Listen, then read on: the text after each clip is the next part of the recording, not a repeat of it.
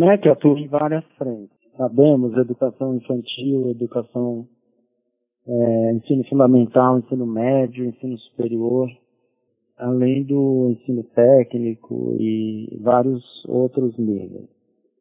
É, nós temos algumas prioridades bastante claras para os próximos meses, que tem a ver até com questões é, operacionais, né, como o Enem, por exemplo. Então, o Enem ele é um exame importantíssimo que geralmente é realizado em outubro e que afeta a vida de milhões de, de brasileiros. Então, é, é importante que o exame seja realizado é, de forma correta, que é, os prazos sejam respeitados, porque o Enem tem consequências muito importantes. Ele serve de entrada no ensino superior, ele serve para os jovens conseguirem acesso ao ProUni.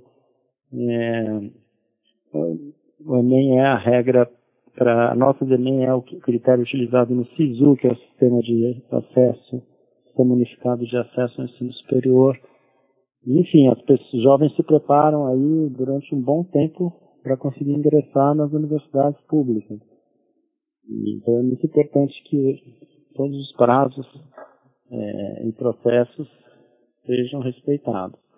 Eu acho que essa é uma das questões mais urgentes, né, que das pessoas preocupadas. Fora isso, tem a questão do Fundeb, né? Então o Fundeb é importante que a gente tenha um processo de discussão de como vai ser o novo Fundeb. É, o Fundeb regulamenta grande parte do financiamento da educação básica no Brasil.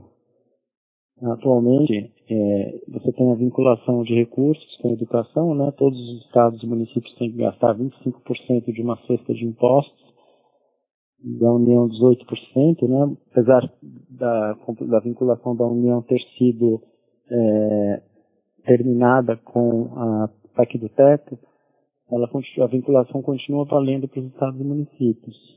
E esses recursos dos estados e municípios vão para os fundos estaduais que são redistribuídos é, de acordo com o número de matrículas no ensino infantil, no ensino fundamental, no ensino médio. E existem fatores de ponderação em cada um desses ciclos que dizem quanto cada município vai receber. E o Fundeb foi responsável por diminuir muito as desigualdades no gasto educacional entre os municípios. E, e como é um, é, um, é um, sistema muito importante que movimenta é, bilhões de reais todos os anos, é preciso que haja uma discussão é, bastante é, prolongada, bastante é, com bastante calma na sociedade entre todos os atores envolvidos, né, o Congresso Nacional, o governo, é, a sociedade, é, o terceiro setor. Então, esse, a discussão do Fundeb é urgente e, e, não podemos perder muito tempo com isso.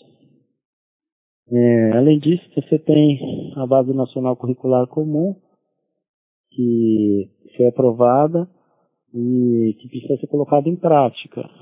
E, então a gente é, precisa também discutir com, com os atores da sociedade é, como que será colocado em prática é, e o, a base é, como está é adequada e como ela vai ser implementada. Então isso é muito importante para que a gente tenha uniformidade de, de ensino, de expectativas com relação ao ensino é, em todos os municípios brasileiros, para que os professores saibam o que efetivamente eles têm que ensinar.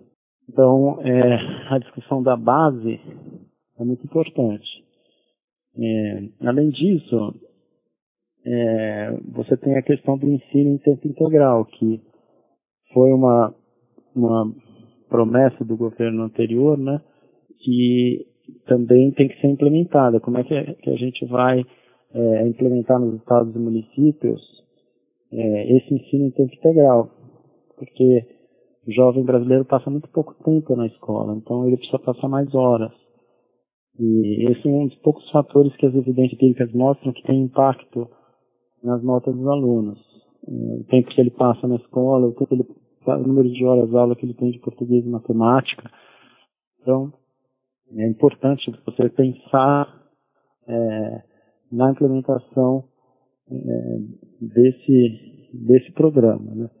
Fora isso, você tem toda a discussão sobre a, prova Brasil, é, a provinha Brasil, tudo isso são exames que são colocados a cada dois anos, né? E que é, esse ano seria ano de aplicação também dessas provas. Então é importante que isso seja colocado em prática para a gente poder avaliar sistema brasileiro de educação, uma coisa que vem sendo feita e aprimorada nos últimos 20 anos de maneira consistente.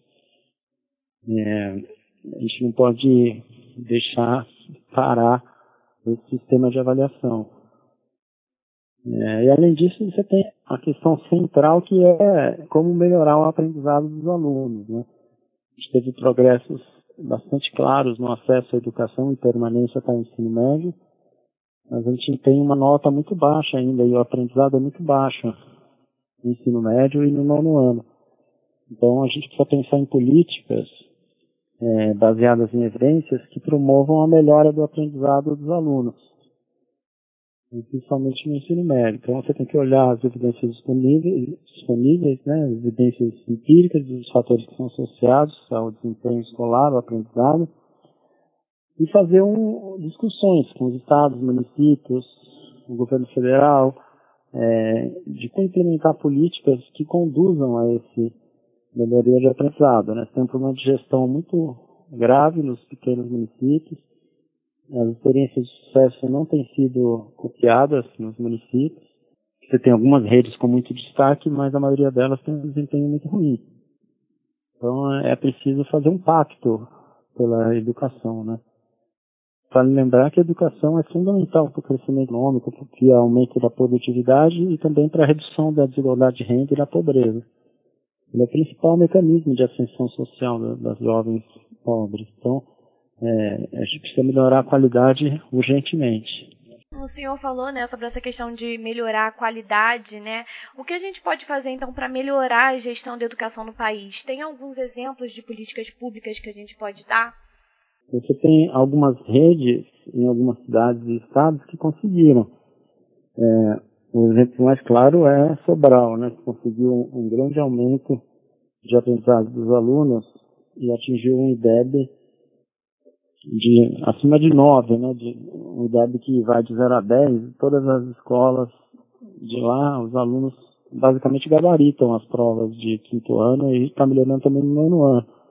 Isso está se expandindo no Ceará inteiro. Então, das 100 melhores escolas do Ceará, 70 são, é, das 100 melhores escolas de ensino fundamental no Brasil, 70 estão no Ceará.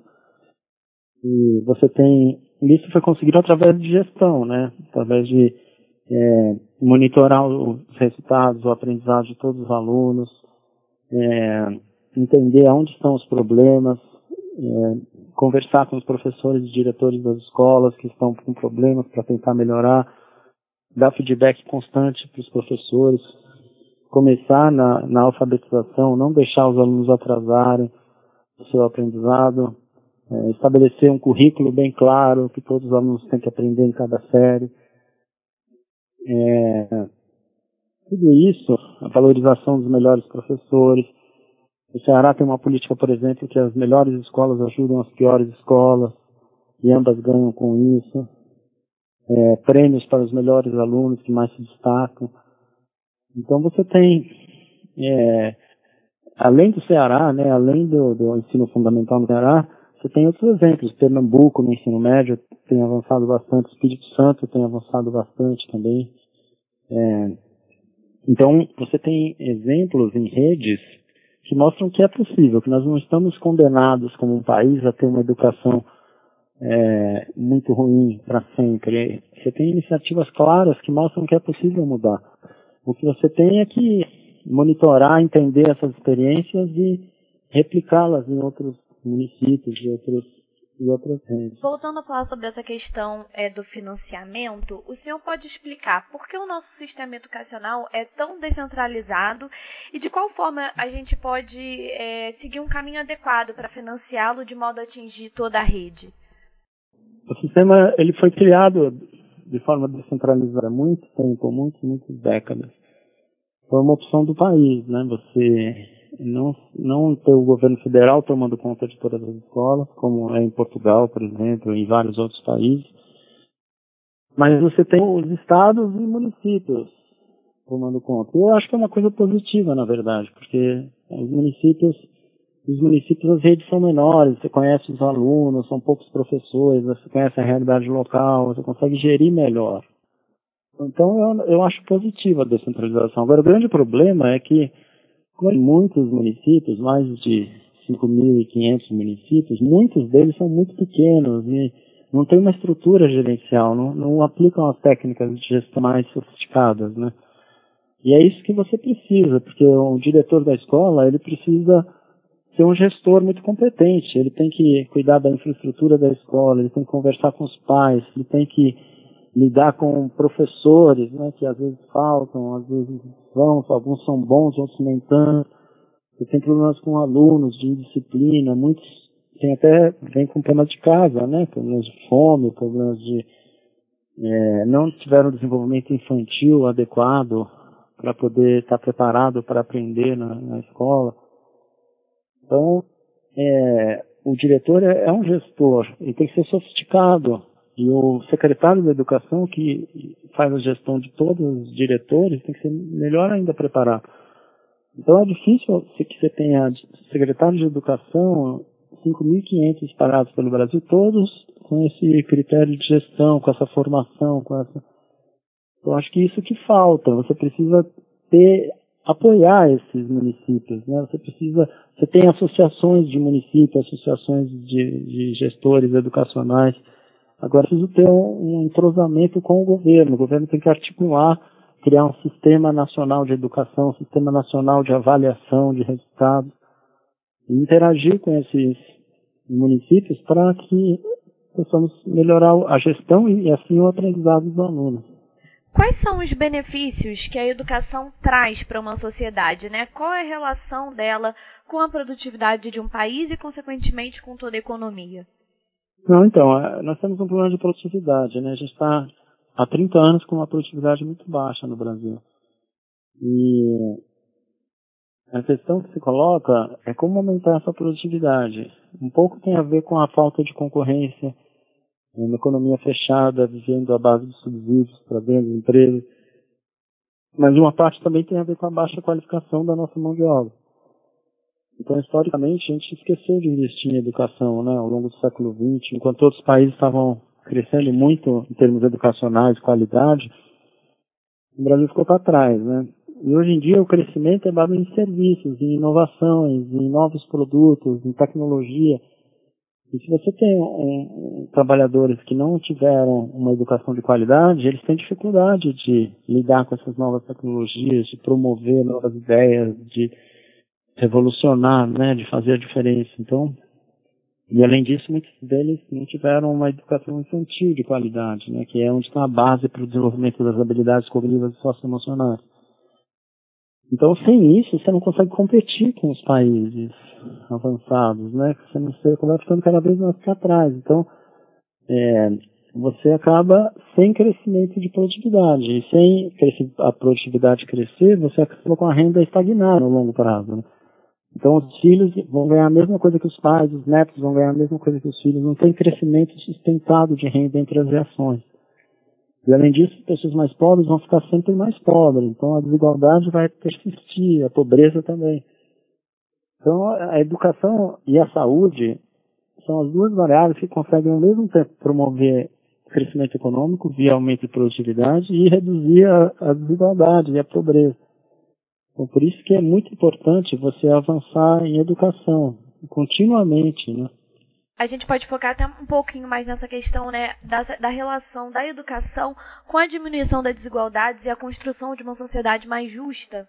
Toda vez que aumenta o nível educacional, como a elite, geralmente os filhos da elite já são mais educados, já vão para a faculdade e tudo, esse avanço educacional na margem ocorre nas famílias mais pobres. Né? Você teve um grande aumento de jovens nascidos em famílias pobres que chegam no ensino médio, até no superior, né?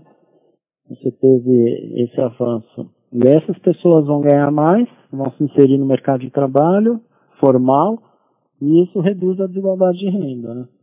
Então, é, é o principal fator, né? Você pode ter políticas que são muito boas de transferência de renda, de, de focalização, de seguro-desemprego, mas são políticas temporárias, né? Para aliviar uma situação de pobreza extrema.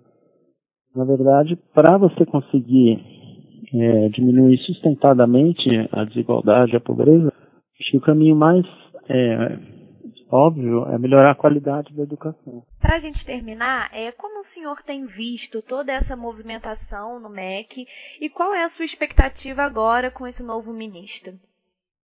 Bom, houve um período de um pouco confuso, né, no MEC.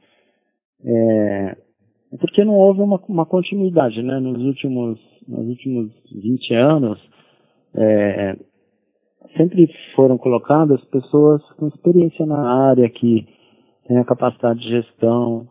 E, então houve uma continuidade nesse processo, com avanços claros né, em todas essas áreas de avaliação, de inserção dos jovens na escola, de Fundeb, mecanismo de financiamento.